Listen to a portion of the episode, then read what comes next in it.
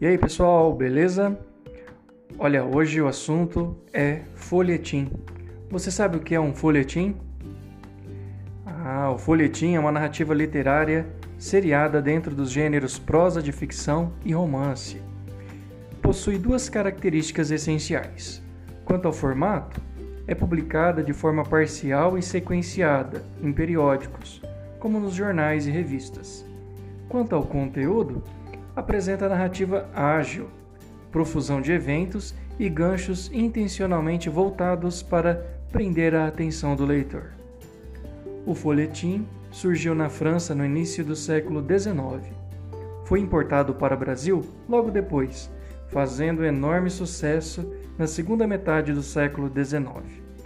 Eram publicados diariamente em jornais da capital do Império, Rio de Janeiro, e em jornais do interior em espaços destinados a entretenimento. As possibilidades eram infinitas. Ele buscava ilustrar com realismo a emoção, a miséria da condição humana. Apresentavam múltiplas opções de enredo, de assuntos frívolos a sérios, de conversas particulares a acontecimentos públicos. Ao tratar de amenidades e da vida da classe média, o folhetim se aproximava do realismo literário. Também realizava um registro da vida cotidiana, típico do jornalismo, mas não com a pretensão de registrar a verdade, mas apenas de ser verossímil.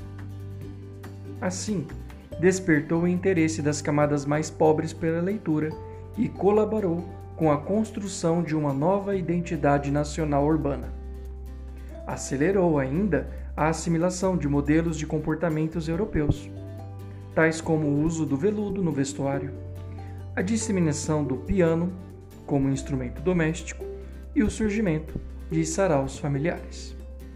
E aí, gostou de aprender um pouco mais sobre o folhetim? Até mais, pessoal!